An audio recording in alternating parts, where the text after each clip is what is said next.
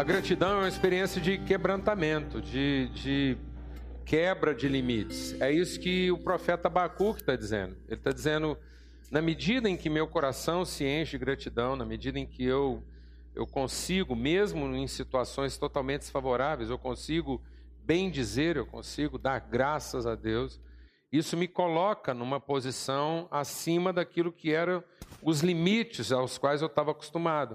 Paulo fala sobre isso. Paulo fala que Deus é poderoso para trabalhar em nós, trabalhar conosco e trabalhar através de nós, muito além daquilo que eu podia pedir ou pensar. E esse é o nosso problema. O nosso problema é que quando a gente não tem um coração grato, quando a gente não entende o valor da gratidão na nossa vida, a gente está sempre tentando enquadrar Deus dentro daquilo que são os nossos pressupostos. Nós temos uma, nós temos uma expectativa de Deus e não uma perspectiva. Nós não temos uma, um conhecimento, nós temos uma, um ideal. Então, às vezes, a gente idealiza Deus. A gente idealiza as coisas espirituais. Felicidade na vida da maioria das pessoas é uma realidade idealizada. Sendo que, na verdade, felicidade é um valor absoluto em Deus e tangível, que pode ser alcançado, mas muitas vezes a verdadeira felicidade não condiz com aquela que eu idealizei. E é por isso que eu nunca consigo me sentir totalmente feliz. Por quê? Porque eu não tenho um coração preparado para a felicidade. Eu não tenho um coração preparado para conhecer. Eu tenho uma felicidade idealizada a partir de um coração despreparado. Então, a falta de preparação do meu coração idealiza um padrão de felicidade que muitas vezes é inatingível, ou, ou mesmo que alcançado, não vai produzir na minha vida aquilo que eu imagino que, que seria produzido. Por isso que muita gente, mesmo alcançando tudo o que ele idealizou, não alcança a felicidade que ele almejou. Alguém aqui sabe o que eu estou falando ou não? Às vezes você finalmente conseguiu reunir todos os elementos que você idealizava para a sua felicidade e não alcança tão né, almejada felicidade. Por quê? Porque aquilo era fruto de uma idealização, de um imaginário, e não fruto de um conhecimento, de um autoconhecimento, de um conhecimento de Deus e de uma relação. Então o profeta Abacuque está falando sobre isso. Ele está falando quando eu finalmente entendi a importância da gratidão na minha vida, isso me colocou num limite superior ao meu limite mais superior. Eu fui mais alto do que o meu mais alto, eu fui além do meu além, eu fui, eu fui, eu fui mais longe do que eu imaginava ser o meu mais longe. Então eu, eu transcendi as limitações que eu estabeleci para mim mesmo e para Deus. Vocês se lembram bem da história da mulher samaritana, é uma história conhecida de muita gente. Uma mulher que foi encontrar com Jesus, né, que Jesus foi encontrar com ela, os dois se encontraram do lado de uma fonte. E a perspectiva de vida era totalmente diferente daquilo que Jesus tinha para oferecer para ela e daquilo que ela estava procurando em Deus, na vida, no casamento. Ela era uma mulher totalmente infeliz. E ela não era uma mulher infeliz porque ela nunca conseguiu casar. Ela não era uma mulher infeliz porque ela nunca conseguiu ter uma família ou um marido. Ela era uma mulher infeliz porque ela já estava no sexto marido e não tinha encontrado felicidade no primeiro. E foi para o segundo, para o terceiro, para o quarto, para o quinto. Já era o sexto, a sexta tentativa dela de construir uma família. Era uma mulher infeliz aonde? No seu trabalho. Era uma mulher cansada. Ela não via sentido na sua rotina. Quantas vezes a gente não vê sentido na nossa rotina? A gente mantém a rotina não por um senso de gratidão, a gente mantém a rotina por um senso de pura obrigação. A gente mantém certas rotinas na vida, não para viver, mas para sobreviver. Há certas rotinas na nossa vida que não representam vida, representam sobrevivência. Alguém entende o que eu estou falando não, amado? E aquilo não constrói, aquilo não. Parece que para nós felicidade é um dia ficar livre daquilo. Não é? é o cara que trabalha sempre de olho nas férias. Não é, Ele está sempre trabalhando cansado. Então, porque o trabalho dele não produz felicidade. O trabalho dele produz o quê? Cansaço. O produto mais consistente do trabalho dele não é a sua felicidade. É o seu cansaço. Tanto é que, para ele ser realmente feliz, só quando ele consegue ficar livre do trabalho. Alguém sabe o que eu estou falando? Então ele trabalha para ficar livre dele algum tempo. Então ele trabalha 11 meses para ficar livre do trabalho um mês. Sim ou não, mano?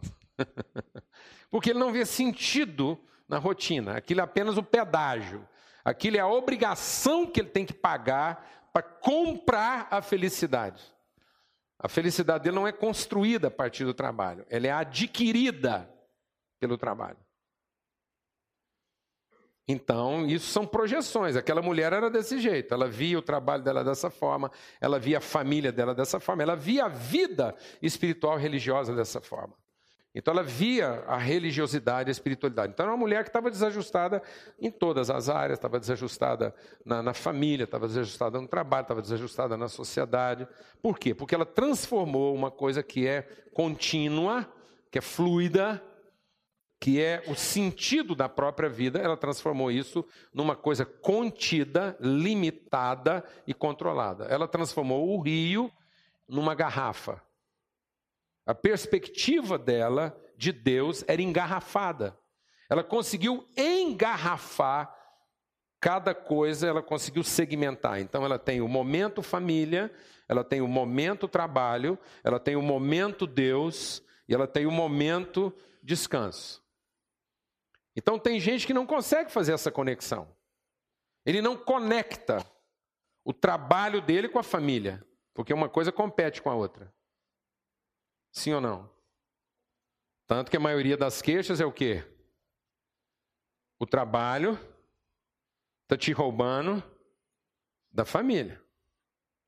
E se você prestar muita atenção na família, você não consegue trabalhar direito. E aí eu tenho que pegar essas duas garrafas e colocar de lado quando eu estou tomando a garrafa Deus. Agora eu vou, calma, gente, para tudo. Ninguém toca em assunto de família nem de trabalho, porque agora eu tenho que eu tenho que ter meu momento espiritual aqui, senão eu não consigo. Aí é outra garrafa. Então parece que a gente carrega a vida como um engradado de várias garrafas que eu fui juntando, umas vazias, outras cheias, e o ideal de felicidade é você conseguir encher todas elas. E não é nada disso.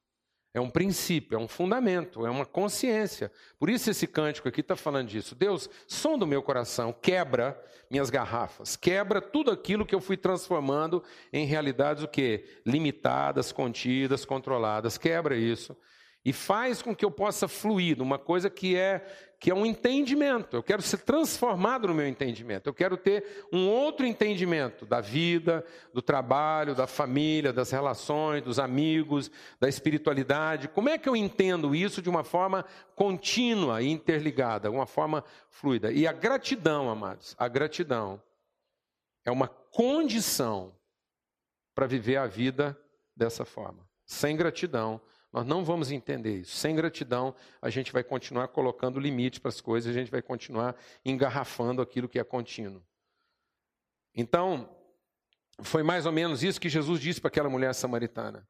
Você vive a vida pela perspectiva do que você ainda pode receber. Mas se você entendesse o que você já recebeu, o que você já tem, então você veria a vida de uma outra forma. Então, se houvesse gratidão pelo que já somos e temos. Então, se houvesse mais gratidão no nosso coração, mais alegria, mais contentamento, então a vida faria outro sentido para nós.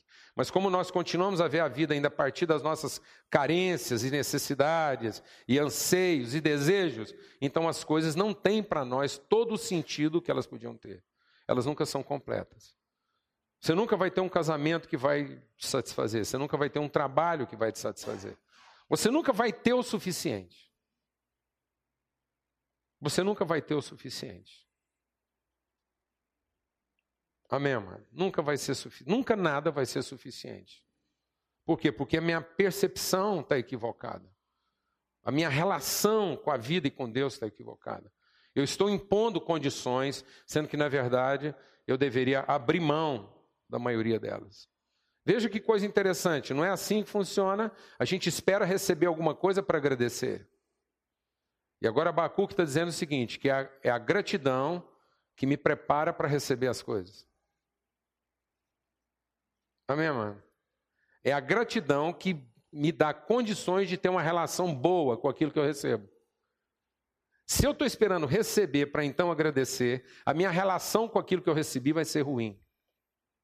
Porque não é de gratidão, é de premiação, é de merecimento. Finalmente, finalmente, alguém reconheceu, me deu o que eu queria e eu sou grato por isso. Então vamos deixar o Espírito de Deus ministrar o nosso coração. Aonde está colocada a gratidão na nossa vida? Na relação, no entendimento ou nas circunstâncias, nas situações. Vamos cantar esse cântico de novo. Vamos falar com Deus, vamos pedir, fazer essa oração. Deus sonda o meu coração, examina, quebra os limites que eu impus para mim e, consequentemente, os limites que eu impus para mim eu impus para os outros. Sabe, amados, as condições que às vezes eu estou impondo para mim, eu estou impondo para os outros. As condições que eu impus na minha relação com Deus são as condições que eu estou impondo na minha relação com as pessoas. Se Deus, que é Deus, está enquadrado nas minhas condições, então quem dirá as pessoas? Quem dirá as pessoas? Se tudo que eu faço com Deus é numa perspectiva enquadrada, né, eu, então para que, que eu oro? Para que, que eu me reúno? Para que, que eu tenho comunhão? Para que, que eu busco a Deus? É porque eu quero conhecer, é porque eu quero ter uma relação, é porque eu quero ter uma experiência, ou porque eu quero finalmente ver o meu problema resolvido. É porque eu quero finalmente ver a minha, a, meu, os meus ideais alcançados. Meu ideal de família. Finalmente eu quero ter a família que eu sempre idealizei. É para isso que eu busco Deus. Finalmente eu quero ter o trabalho e a remuneração que eu sempre idealizei. É por isso que eu busco Deus. Eu busco Deus para ver os meus ideais atingidos, para que eu possa ser feliz para que eu possa ser feliz. Então, se eu imponho isso para Deus, quem dirá aquilo que eu imponho para os outros? E se Deus não está conseguindo alcançar esse padrão que eu estabeleci para Ele, quem dirá as pessoas? Quem é que vai alcançar esse padrão? Quem é que consegue alcançar o padrão que eu estabeleço? Quem é que consegue atingir isso? Quem é que vai conseguir me fazer feliz? Quem é que vai conseguir me satisfazer? Amém, amado? Então vamos falar, como o salmista diz: Senhor, sonda, examina, quebra, rompe essas barreiras, esse, essa caixa. Eu coloquei tudo dentro de uma caixa e agora eu quero ver isso desfeito, eu quero ver esses limites. Veja a experiência de Adão, amados. Veja a experiência de Adão. É, a, a narrativa bíblica de Gênesis, é importante a gente entender isso, antes a gente ser ministrado de novo nesse cântico. A narrativa bíblica de Gênesis não tem uma proposta de, de informação científica. Ela não contraria a ciência, mas a proposta dela é totalmente pedagógica, para nos ensinar. O que está narrado lá? Aquele homem e primeiro o homem, depois a mulher. Será que Deus não tinha noção do que, que ele estava fazendo? Será que Deus foi aprendendo com a sua própria história? Deus começou uma coisa e depois foi fazendo correções porque ele viu que não funcionava? Ou Deus está narrando a história nessa sequência, Deus está permitindo essa sequência para nos ensinar? Deus inventou a mulher porque ele, ele fez mal o homem? Ou Deus permitiu esse intervalo entre o homem e a mulher para nos ensinar alguma coisa. E aí o que, que ele nos ensinou, amado? Nesse intervalo entre o homem e a mulher, Deus nos ensinou uma coisa: que o homem pode ter tudo. E nem por isso ele será completo e feliz se ele não tiver uma relação de amor, se ele não tiver uma relação igual, se ele não tiver com quem compartilhar esse tudo que ele tanto deseja. Que está faltando para você ser feliz? Saúde, o Adão tinha. Dinheiro, ele era o único latifundiário daquela época. Não tinha nem cartório porque não usava registrar, estava tudo no nome dele. É gado, é ouro, era tudo no nome de Adão. Ele era o único depositário, o único e fiel depositário de tudo. É o cachorro, você comprou um pet que não era da raça que você queria, você está em dúvida entre um Yorkshire e um, e um Dálmata. O que que, o que que você errou? O que que errou? Você queria um labrador e te deram um pincher? Não, Adão tinha tudo isso. Você começou um negócio e depois de anos trabalhando aquilo, você errou na marca. O que está te tornando infeliz? É a marca do carro que você comprou. Você torrou uma grana e não é bem isso. Agora você vai ter um prejuízo para trocar. O que está errado? Não, Adão não tinha um problema de marca, ele não tinha um problema de recurso, ele não tinha um problema de preferência. Adão não tinha que fazer uma escolha. Adão não tinha que fazer uma escolha. Porque ele tinha tudo à disposição dele. O que que não funcionou, amados? E às vezes que você acha que pecado, o que é um grande pecado na vida de uma pessoa? O que pode ser um pecado que vai desgraçar a vida de uma pessoa? É um casamento errado? Ele casou com a pessoa errada? Ele pecou porque ele, ele, ele fez um compromisso que não podia ter feito. O que é um grande pecado? O que é um pecado que pode desgraçar uma pessoa? Eu vou falar para você o que pode ser um pecado que pode desgraçar uma pessoa. Uma manga mal chupada. É porque eu não sei que foi o fruto que o Adão comeu lá no jardim. Pode ser de uma manga, uma goiaba, não sei. Uma jabuticaba. Pode ter sido uma jabuticaba.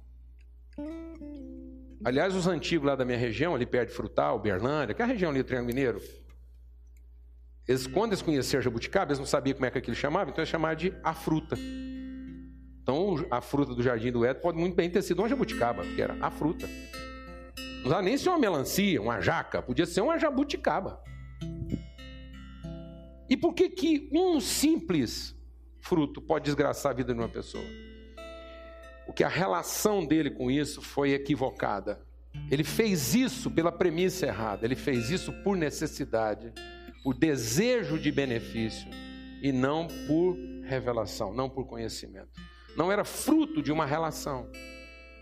Comer uma maçã só porque está desesperado pode acabar com a nossa vida. Porque significa que eu vou negar ela para mais alguém. Chupar uma jabuticaba escondido pode acabar com a minha vida. Sabe por quê? Porque vai fazer com que tudo mais que eu faça na minha vida seja dessa forma. Primeiro eu, depois os outros. Esconder um biscoito no fundo de uma lata. Alguém aqui sabe o que eu estou falando ou não? Alguém sabe o que eu estou falando ou não? Hã? Esconder o último negresco pode acabar com a minha vida. Tá bom? Esconder lá aquele último negresco pode dizer por que, que a minha vida está desgraçada. Porque eu faço tudo assim. É assim que eu vivo a vida. Eu primeiro garanto o meu, depois eu penso nos outros. Então, um espaguete à bolonhesa, amado, pode acabar comigo. Se eu penso que ali está a minha felicidade. Se é ali que eu vou resolver as minhas carências e não nas relações. Amém? Porque Deus mostrou para o Adão o que, que podia matar ele. E o que podia matar o Adão não era não ter, era não conhecer o amor a relação. Era nunca amar ninguém. É isso que pode matar a gente. É nunca amar ninguém. Nunca realmente saber o que é o amor. Amém? Então que Deus sonde o nosso coração, que Deus quebre nossas vasilhas, que Deus arrombe os nossos limites. Amém? Vamos cantar de novo esse cântico. Amém. Eu queria ler com vocês o que está aqui em Lucas, o capítulo 7 é, nesse momento nosso aqui de meditação, de aprendizado, transformação do entendimento. Lucas, capítulo 7, a partir do verso 36.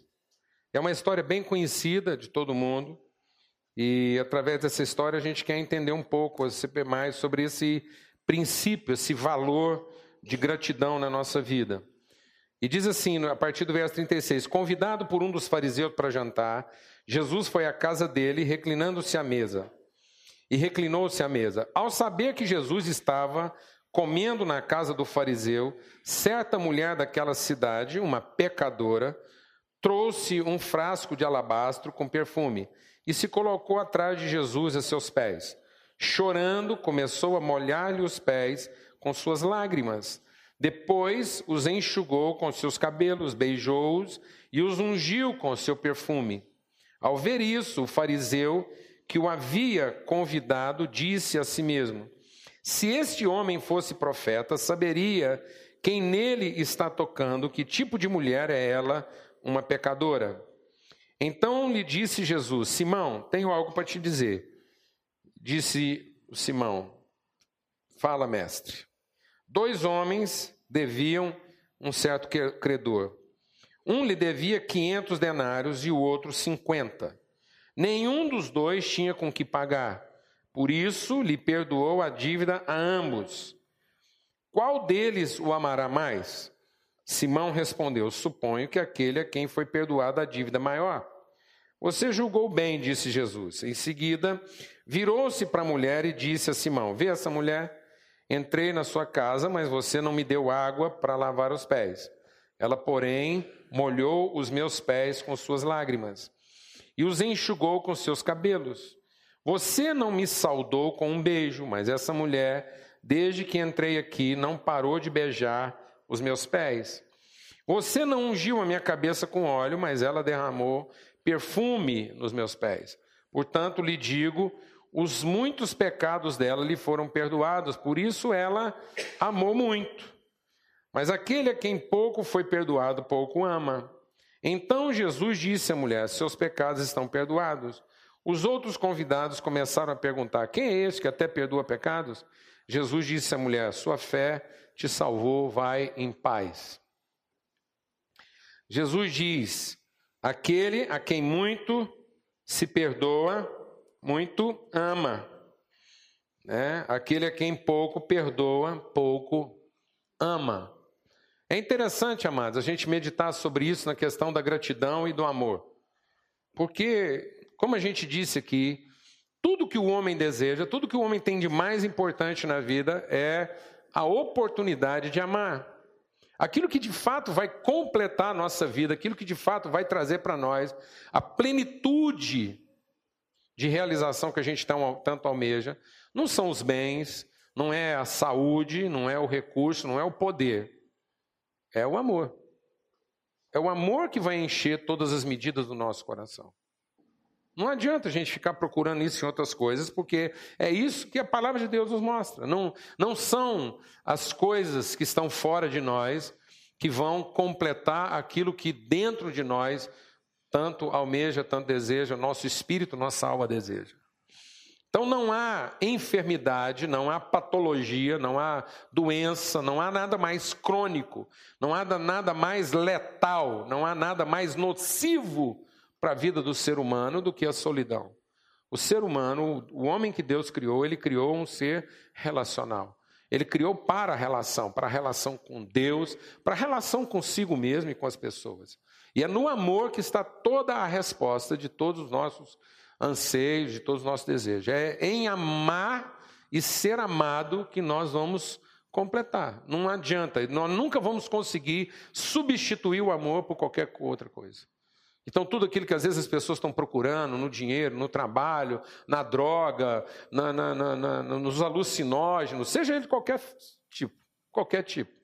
Seja ele no, no, na bebida a mais, no, no copo a mais de cerveja que você toma, na garrafa a mais de vinho que você bebe, qualquer coisa. Nas horas a mais de trabalho que você que você fica lá trabalhando sem necessidade, simplesmente tentando, é, entendeu? Produzir em você uma sensação qualquer que seja. Não adianta. Não adianta. Você não vai encontrar isso em muitos é, é, matrimônios, em nada. Nada vai preencher a nossa vida. A palavra de Deus diz que é só conhecendo o amor que o homem é completo. É só quando o homem de fato conhece o amor em Deus e nessa relação com Deus, consigo e com as pessoas, é quando essa, esse amor, essa lei de Deus se cumpre, porque isso é uma lei, é amar a Deus e as pessoas, então isso é uma lei, isso é uma, essa é a lei que rege a nossa existência, é a lei que justifica a nossa existência no mundo. É amar a Deus, amar a si e amar as pessoas. Aí está o cumprimento de toda a ordem né, da nossa vida, aquilo que corresponde à nossa verdadeira natureza. Então, a nossa natureza, nós fomos criados para isso, para conhecer o amor de Deus. Esse é o propósito de Deus. E, Paulo, falando sobre isso, ele diz que nós só vamos ser maduros, nós só vamos ser adultos e completos quando a gente conhecer esse amor na sua plenitude e vivenciar isso de forma completa. É só assim que nós vamos conhecer da mesma forma como nós somos conhecidos. Deus nos conhece em amor, pelo amor, para o amor. É assim que Deus nos conhece, foi assim que Ele nos fez. E nós só vamos conhecer tudo, os nossos olhos só serão iluminados, as escamas que estão nos nossos olhos só serão removidas no amor. Não adianta. E nada substitui isso. Só que nós temos uma tendência de achar que o amor, ele, ele, ele, ele vai produzir em nós a gratidão. Né? A gente, quando finalmente eu viver uma grande experiência de amor, então eu vou ser grato. E, e, e, aí, às vezes, o que a gente chama de uma experiência de amor é aquilo que, que nos satisfaz, aquilo que, que contempla as, as realidades idealizadas por nós. E é o que acontece. Jesus está dizendo: olha, ô Simão, você não está entendendo uma coisa aqui. Na verdade, a gratidão é que te predispõe para viver o amor na sua plenitude. Sem gratidão, você nunca vai amar. E às vezes a gente pensa que eu vou ser grato quando amar. Né? E aí ele está dizendo: olha, é a gratidão que te dá a verdadeira dimensão do amor, é que te coloca na condição de, de estar pronto para o amor. Sem gratidão, nós não estamos prontos para o amor. E o que é gratidão? Geralmente nós associamos gratidão a um, a um tipo de, de benefício, de bem. Nós estamos sempre associando gratidão àquilo que nós ainda vamos receber. E nós muitas vezes não associamos gratidão à condição, nós associamos gratidão à situação. Então, o meu conceito de gratidão ele é tudo circunstancial e não condicional. Sendo que a palavra de Deus diz que gratidão é uma condição e não uma situação. Não é a situação que eu vivo que me tornará grato, mas é a condição de gratidão que eu experimento que vai me colocar numa situação melhor perante a vida. É isso que o Abacuque entendeu. É a minha condição. Gratidão é, um, é, um, é uma forma de entendimento e não uma circunstância, e não uma, um experimento. Não é o que eu vou experimentar dentro das minhas circunstâncias, mas é a forma como o meu entendimento é transformado. E é isso que aconteceu com aquela mulher. Gratidão está associado a ser incluído na relação e não a ter as necessidades ou os desejos satisfeitos. Aquela mulher, ela não teve nenhum desejo satisfeito. Aquela mulher não teve a sua situação mudada.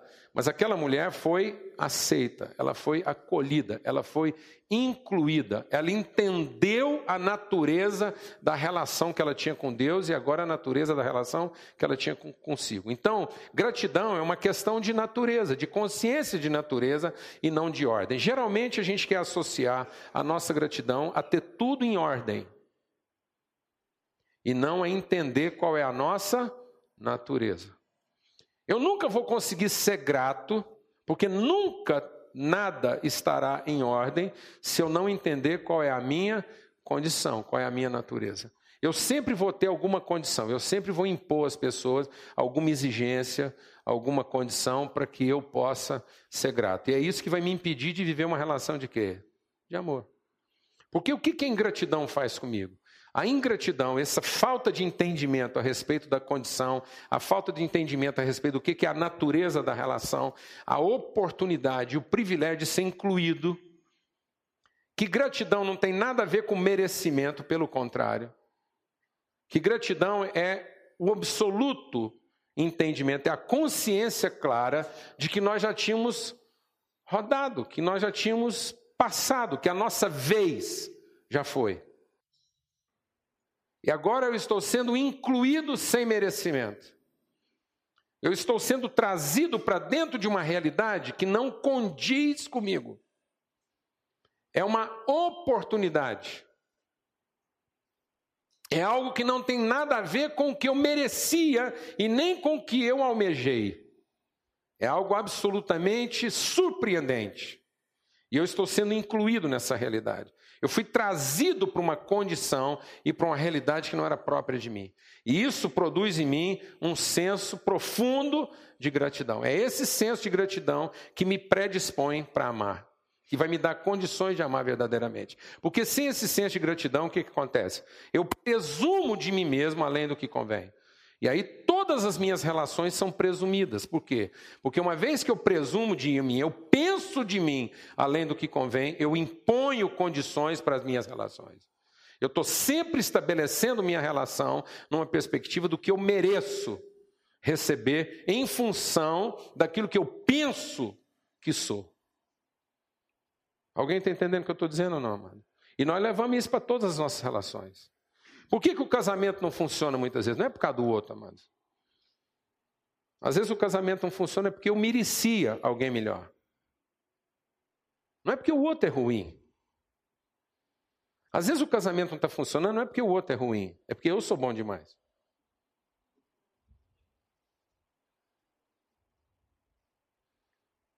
Não há solidariedade. Por que, que as relações são instáveis? Porque elas não estão sólidas, nós não partilhamos a mesma condição.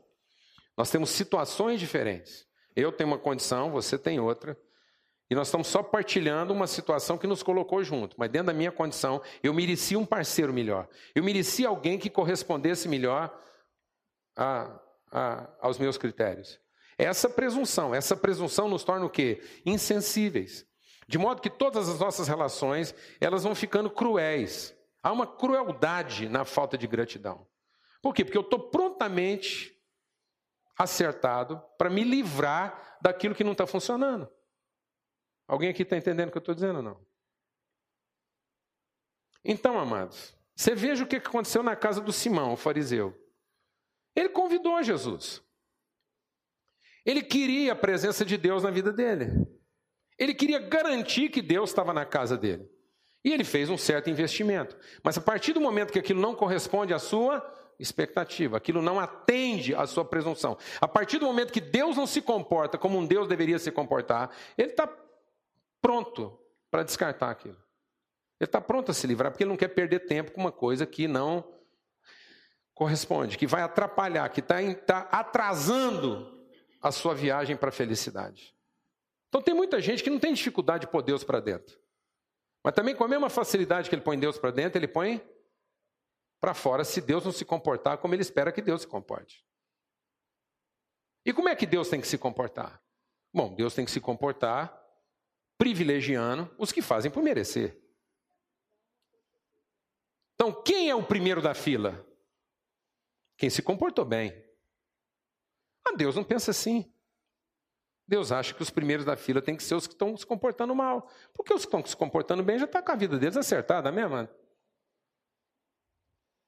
Quem está se comportando bem pode ficar por último mesmo. Amém? Lá a gente tá, administra dois hospitais. Aí lá nos hospitais é o seguinte: a gente adotou é, o padrão Manchester, né? Que é lá um, uma coisa que eles entenderam lá em Manchester, lá na Inglaterra. Acho que isso vem lá do tempo da guerra. Porque era tanta gente para atender que eles começaram a classificar os doentes. Então os doentes recebem uma classificação que vai de verde, até tem lá o amarelo, vermelho, então é o seguinte: é, dependendo do cartãozinho que você recebe, você vai ficar por último. E quem acha que está bom, fica por último. Então, se um cara quiser ser atendido primeiro, ele não tem que falar que ele está bom. Ele não tem que falar do que, que ele merece, ele tem que falar que ele está ruim. Eu estou tão ruim que eu não sei direito nem o que, que eu tenho. Entendeu como é que é? Então, assim. Mas não. O fariseu queria ser primeiro, porque ele se achava o quê? Bom. Por isso que a Bíblia diz que no reino de Deus os últimos serão os primeiros. Quanto mais grato, quanto mais senso de, de gratidão, isso, isso me coloca numa outra condição. Agora, quem está lá achando que merece alguma coisa vai ficar por fim. Porque fez por merecer. Tá bom demais, velho.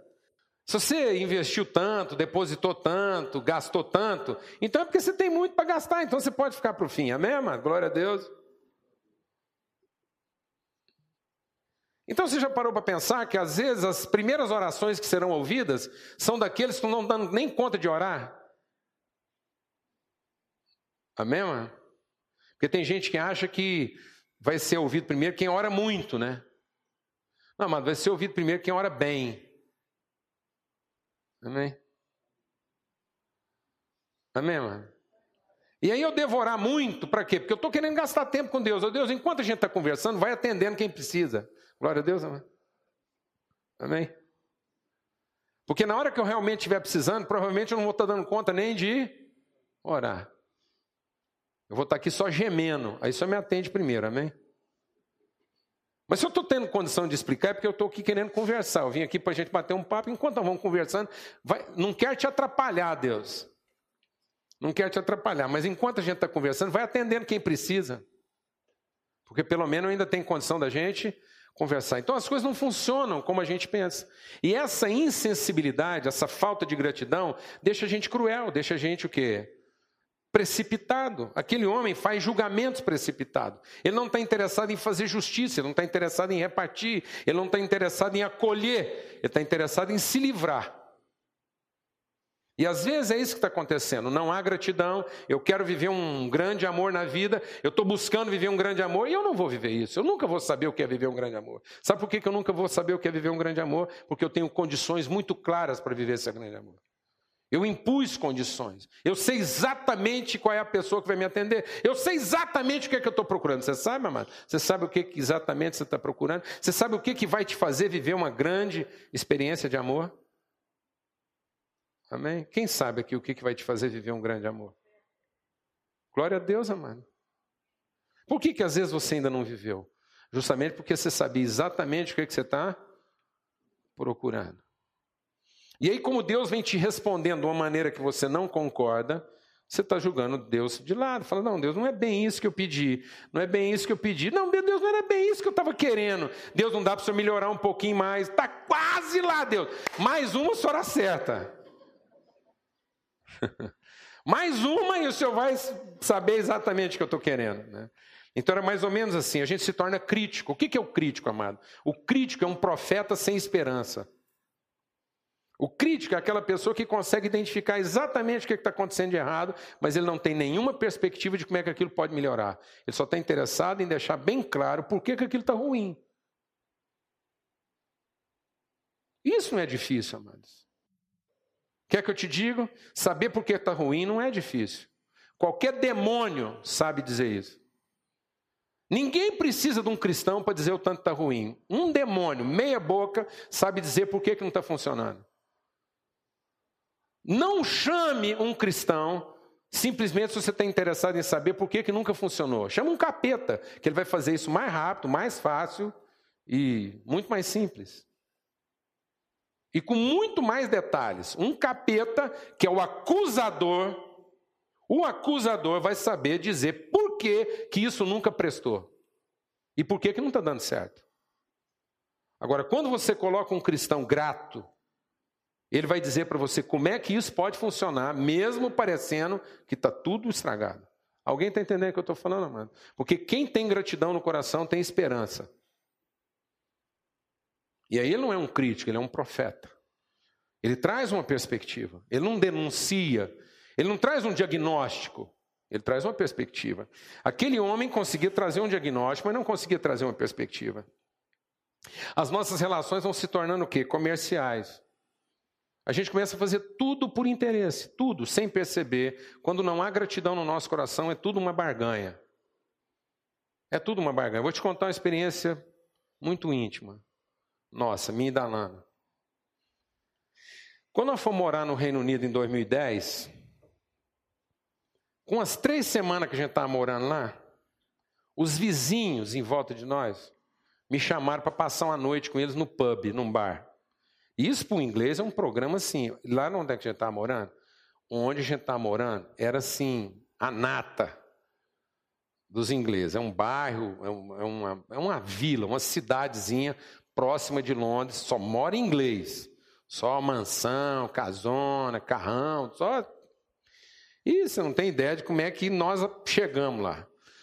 Nós chegamos lá, uma família de seis, barulhenta. O automóvel que a gente dirigia era uma van com um mecânico. Tinha dado um perdido. O cara deu um perdido na van, lá na oficina dele, aquilo estava lá. Ele recebeu uma conta, que a van foi ficando lá no tempo, enferrujando. Aí ele entre mandar para o desmanche e manter aquilo lá, foi ficando. Ele pegou, deu uma geral nos intestinos da van, de modo que mecanicamente ela estava um brinco. Mas por fora, você não tinha noção. Mas era um carro que eu podia viajar nele. Aí o cara falou: ó, usa essa van aí até o dia que você precisar, você não precisa pagar nada, não. O dia que você for embora, você me devolve. Esse era o automóvel que eu estacionei na porta de casa. Não combinava nada. Aquilo descompunha a paisagem. Como a gente precisava de um carro auxiliar para as meninas aí, escola, lana, elas tinham que estudar inglês e tal, eu comprei um carro de apoio. Paguei R$ 1.500. É, porque eu não comprei o carro, eu comprei o direito de usar um automóvel. Porque lá é o seguinte: os carros têm que ir para uma avaliação técnica todo ano. E aí eles te dão um laudo técnico se o carro pode rodar. Todo ano você tem que renovar esse laudo. Então eu, lá eu não comprei um carro, eu procurei um laudo. Eu procurei uma autorização para aquilo rodar um ano. Eu sabia que depois de um ano aquilo ia morrer, tanto que não deu outra. A gente vinha embora em janeiro, quando foi lá para o dia 15 de dezembro, o carro veio a óbito. Acabou. Acabou. E tentar arrumar ele ficava três vezes o valor que ele custou. E nós vendemos ele por exatos 130 reais. É, eu não vendi, eu, eu paguei para o cara levar ele para o desmanche. Então, assim, é, e ele me devolveu 130 reais para desmanchar o carro. Então foi isso. Pronto, e os caras me convidaram para o pub. Eu cresci. Quando os caras me convidaram para o pub, eu lá três semanas, eles me chamaram, vamos para o bar tal, não sei o quê. Falei, que isso? Aí bate papo, quatro horas de conversa no pub. Liguei para o Fio, que era o morador da casa, o inglês de quem eu estava alugando a casa, que mora aqui, todo mundo conhece ele, é o Fio. O Fio mora lá nessa região. Aí liguei para ele e falei, você não sabe o que aconteceu? Os seus vizinhos aqui me chamaram para ir para o pub, quatro horas, batendo papo, conversa solta, maior enturmada aqui. Eu, vaidoso, achando que eu estava assim, bafando. E o filho ainda pôs pilha e falou: que, que é isso, rapaz? Mora aí dez anos, os caras nunca me chamaram. Só que, amado, não foi a primeira vez que eles me chamaram. Foi a última. Está entendendo? Depois, várias vezes eu tentei chamar os caras. Ah, uma hora a gente combina. E os caras toda hora saindo. Ah, a gente combina. Ah, tá bom, depois a gente vê. Foi a primeira e última. Depois eu fui repassando a conversa na cabeça. Aí eu fui lembrando o que, nós ficamos na quatro horas conversando. E aí eu fui entendendo. Mudou para o bairro deles um cara que andava na, numa van velha, com cara de árabe mal resolvido. Os caras queriam ter certeza se aquilo não era um muçulmano radical, um terrorista, um traficante de drogas sul-americano, um, um, colombiano perdido. Eles queriam saber o que era isso. Então eles pagaram o drink, quatro horas, falamos de tudo, especialmente da minha vida que, que eu fazia, o que, que eu estava querendo lá, como é que era, com o que, que eu trabalhava. Fizeram a ficha, acabou. O fio eles nunca chamaram porque eles nunca tiveram dúvida de quem ele era.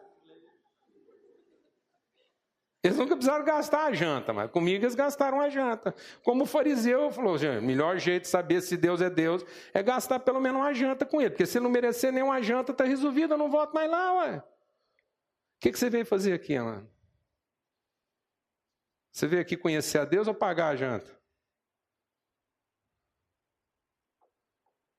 Você vem aqui ter uma relação com Deus para que Ele transforme a sua vida, ou você vem aqui pagar a janta? Para ver se uma hora, hora que você precisar dele mesmo para valer, Ele resolve. Está vendo, amado? A gente vai ficando cruel. A gente vai negociando. O que você está fazendo no seu casamento, amado? Você entrou para esse casamento para viver uma, uma experiência de vida mesmo, para conhecer tudo que o amor é e dar a vida por uma pessoa. É por isso que você entrou no casamento para dar a vida por alguém. Ou até hoje você está pagando a janta. Porque às vezes é por isso que esse casamento nunca funcionou, porque até hoje você está pagando a janta.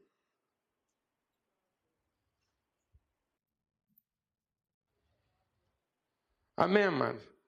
Por que, que a gente tem que ir na casa do chata, mano? Fala para mim, por que, que tem que jantar com chato? Todo mundo sabe que o cara é chato, todo mundo sabe que o cara é, é duro, o cara é espinho, que não dá nada. Ninguém quer jantar com ele, mano. Para que que nós... que que Jesus foi jantar na casa do chato, mano? Fala para mim que, que Jesus foi jantar na casa do chato? Sabe que ele não sabia que aquele cara, que lá dá cãibra em pé de mesa? Que aquilo lá não tem condição, o homem daquele. O que, que Jesus foi fazer na casa daquele homem? Será que Jesus não sabia que aquele cara estava com segundas intenções? Por que, que a gente não pode evitar relacionamentos onde as pessoas têm segundas intenções com a gente, mano?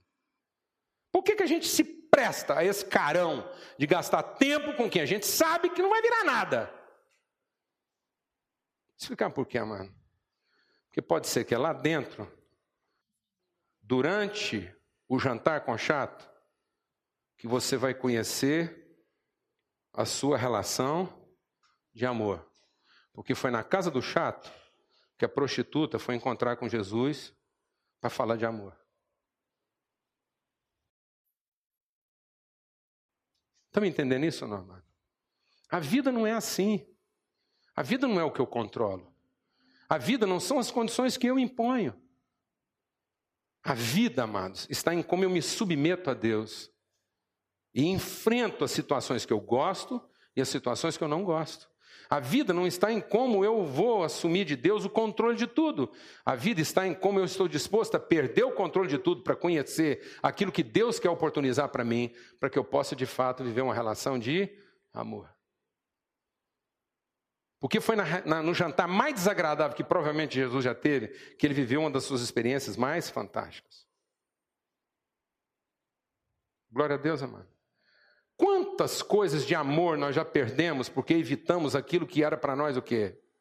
Desagradável. Quantos encontros fantásticos a gente deixou de ter por conta dos encontros que nós evitamos? Quantos encontros a gente evitou? E quem sabe não estava ali? O grande encontro da minha vida. A grande oportunidade de conhecer alguma coisa que realmente valeria o quê? O esforço. Quantas vezes, amados? Quantas vezes nós estamos tendo essa visão obtusa simplesmente porque temos uma perspectiva de quê? De mérito. De mérito. A vida tem que devolver o meu esforço. A vida tem que devolver minha dedicação. A vida tem que devolver meu investimento. E agora Jesus está mostrando para aquele homem, mostrando para todos nós que não é nada disso. A vida é uma coisa muito mais simples. A vida envolve quebrantamento, a vida envolve sensibilidade, a vida envolve disposição para o absurdo. A vida envolve disposição para aquilo que é desagradável, para aquilo que nos afronta, para aquilo que nos aflige, para aquilo que nos perturba. A vida envolve estar pronto para aquilo que vai te perturbar, aquilo que vai mexer com as suas estruturas, aquilo que vai te deixar muitas vezes no ar, sem chão. Sem chão. Mas é aí que está a oportunidade de viver o que, amados? Uma grande experiência de amor, de encontrar o verdadeiro sentido. Não que nós vamos ser inconsequentes, não que nós vamos ser imprudentes, não é nada disso. Jesus estava lá e estava sensível. Jesus estava lá no meio de uma experiência maravilhosa com aquela mulher e, no entanto, pronto a corrigir a intransigência, a estupidez daquele homem. O fato de Jesus estar vivendo uma grande experiência de amor e dele estar encantado com aquela experiência com aquela mulher e os dois estarem vivendo ali uma coisa sublime, maravilhosa, também não, não roubava de Jesus o sentido para ele não poder repreender aquele fariseu que estava totalmente enviesado. A vida é isso. A vida é se encantar de um lado e se aborrecer de outro. E às vezes viver essas duas coisas ao mesmo tempo. Amém, amados? Glória a Deus. E toda vez que a gente tenta evitar isso e trazer isso para dentro da nossa realidade, e buscar isso para dentro daquilo que o nosso esforço pode pagar ou adquirir, nós estamos negociando, estamos nos privando de viver o amor na sua plenitude. Amém? De modo que essa experiência de amor, amados, é uma condição, não é uma situação. Está muito mais associado a ser do que a ter. A gratidão é o que nos coloca na condição de amar, na condição de receber, na condição de desfrutar. A gratidão não vem depois de ter recebido o que eu acho que merecia ou que precisava, vem antes vem antes. Só está verdadeiramente apto a receber tudo que pode aquele que é grato antes de receber. Quem deixa para ser grato depois, nunca vai estar pronto. Porque nunca vai saber lidar bem com o que recebeu. Quem espera para ficar grato depois, vai achar que no fim o que recebeu é a remuneração dos seus esforços e dos seus merecimentos. E por isso nunca vai saber lidar bem com isso, porque vai achar que tem o controle disso. Amém? Então, em nome de Jesus, que Deus possa nos, nos abençoar com o espírito de gratidão. Isso é algo nosso. Isso é algo que nós temos que desenvolver. Isso é uma virtude que nós aqui desenvolvemos. A gratidão não é uma coisa que, que alguém vai fazer por nós. Somos nós que precisamos trabalhar isso no nosso coração, no nosso entendimento. Nós precisamos abrir mão, abra mão daquilo que está te prendendo, abra mão dessas coisas que você acha que, que são mérito seu, abra mão dessa ideia de achar que o seu esforço, a sua capacidade ou a sua dedicação vai te colocar nessa posição. Abra mão disso porque isso é estúpido. Isso te torna um Simão, alguém que é capaz de negociar até com Deus, quanto mais com o resto. Quem é capaz de negociar com Deus não tem pudor nem escrúpulo de negociar com os outros. Amém? Em nome de Jesus.